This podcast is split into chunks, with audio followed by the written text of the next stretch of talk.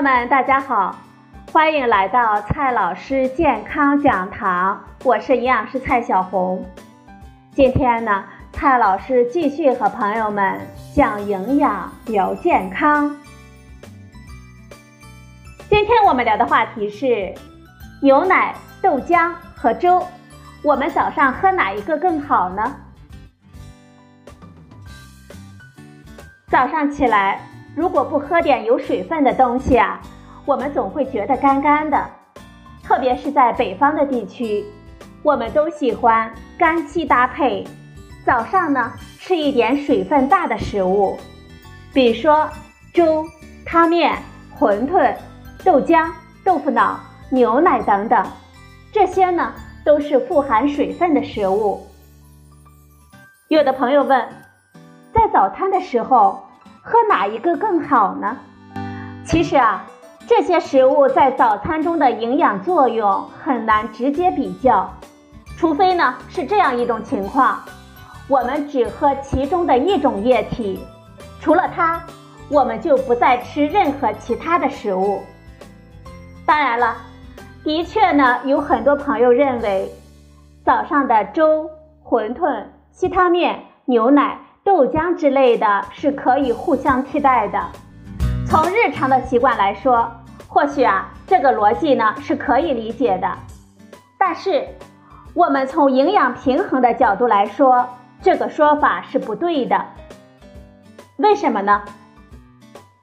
由于豆浆和豆腐脑的差异不太大，豆腐脑呢就是豆浆加点凝固剂做成的，粥、酸辣汤、其他面。它们的差异也不太大，都是淀粉类加上很多的水做成的。今天呢，咱们就比较一下粥、豆浆和牛奶这三种的区别。先来说一下喝粥，粥的营养价值如何，要看我们具体是熬的什么粥了。如果是精白大米煮的粥，那么它除了淀粉之外，蛋白质的含量相当的少。维生素和矿物质也非常的少。如果是燕麦粥、小米粥、红豆粥等等，它们的营养价值就好得多了。至少啊，其中的维生素和矿物质的含量是白米粥的几倍呢。红豆粥呢，在同样的干货数量时，蛋白质的含量是白米粥的三倍之多。再来看一下豆浆、豆腐脑。豆浆呢，它含有蛋白质和少量的脂肪，淀粉就极少了。其中有低聚糖和非淀粉多糖，有七种 B 族维生素和维生素 E、维生素 K，有钾、镁元素，有大豆异黄酮等等。具体含量多少呢？要看豆浆打得有多么浓，去渣程度如何了。豆腐脑呢？就比豆浆多了点调料了，其中包括勾芡用的淀粉、盐和酱油，还有榨菜末呢、木耳、黄花菜、鸡蛋碎、辣椒油等等。按照个人的口味呢，有些朋友可能会在喝豆浆和吃豆腐脑的时候放一点糖。第三种呢是喝牛奶，全脂牛奶也含有蛋白质和脂肪。还含有乳糖，但是没有淀粉。其中呢有八种 B 族维生素和维生素 A、维生素 D、维生素 E、维生素 K，有钙、钾等矿物质。它不含有膳食纤维，也不含有大豆异黄酮。从营养上来分析，可见这三种食物啊，其实营养素的组成差异是非常大的，并不能完全相互替代。但是，牛奶和豆浆都是含有优质蛋白质、脂肪和多种维生素，部分方面呢可以互相替代，而粥和它们的差异就更大一些了。其实呢，食物搭配着吃，营养更升级。这三类食物在膳食中的作用是不一样的，食物搭配也是不一样的。如果要用来配合面包、馒头、饼之类的富含淀粉的干货，那么用豆浆或者是牛奶是更合适的。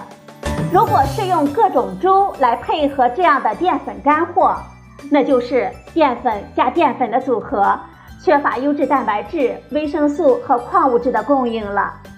而且毫无疑问，餐后血糖的反应也会更高。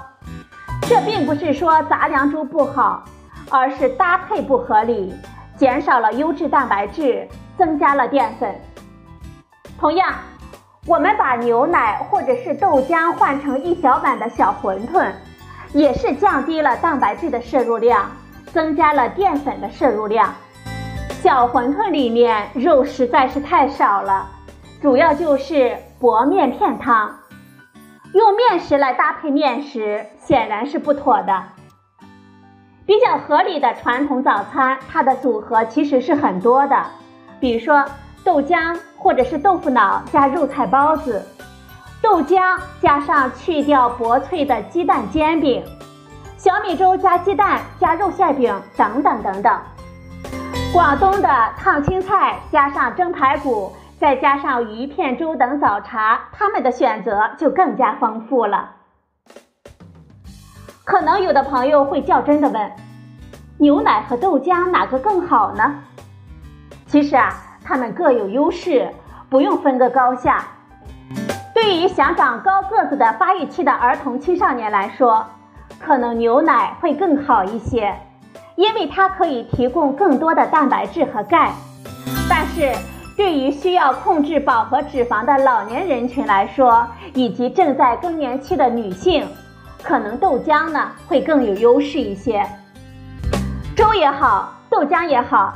它们都是健康饮食的一部分，就像我们身上穿的衬衫、裤子和裙子，各有各的意义，甚至把它们组合在一起吃下去也是完全没有问题的。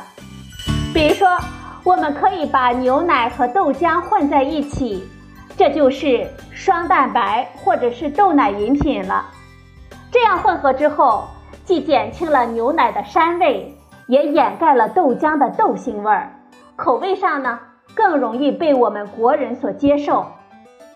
又比如说，我们可以把牛奶倒进煮好的稠大米粥里，就可以变成牛奶粥了；把牛奶倒进煮好的浓的燕麦粥里，就是牛奶燕麦粥。它们的味道都非常的好，营养呢当然也是非常赞的。同样。